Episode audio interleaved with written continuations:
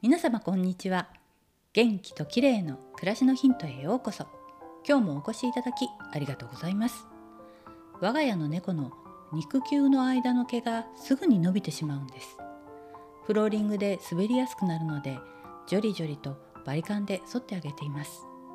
でもフローリングの床って猫にとって良いのでしょうか？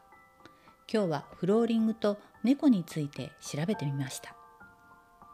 天然木のフローリングは猫の抜け毛が気になる時もすっきりときれいに掃除ができて衛生面では快適ですよね。毛足の長い絨毯やカーペットは汚れやダニの発生などが気になります。またフローリングは夏はひんやり冬は床暖房でポカポカするので猫にとっても快適なようです。我が家の猫はいつも床の上でゴロゴロしています。ただデメリットもあるんですね。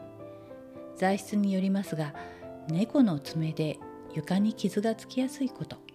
そして猫の関節に負担がかかる場合があること。くるみちゃんは普段おとなしい猫なんですが時々猛ダッシュすることもあるんです。そんな時にちょっと滑るのか時々変な走り方をする時があります。猫の関節に負担がかかるのでなるべく滑らないように工夫をしてあげないとなんですね。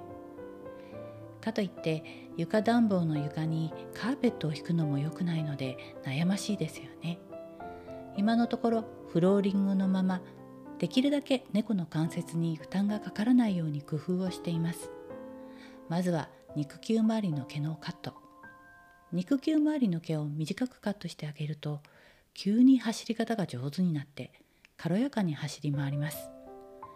また猫じゃらしなどで遊ばせる時にはヨガマットの上で飛んだり跳ねたりさせるようにしています。くるみちゃんはあまり高いところには登らないんですがキャットタワーの周りには部分的にラグを敷いてあげると良いですね。今のところそんな感じですが猫が高齢になってきたらやはりラグを敷いてあげた方が良いんでしょうか。何か情報がありましたら教えてください。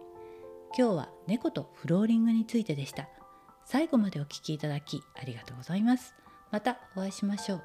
友吉ゆき子でした。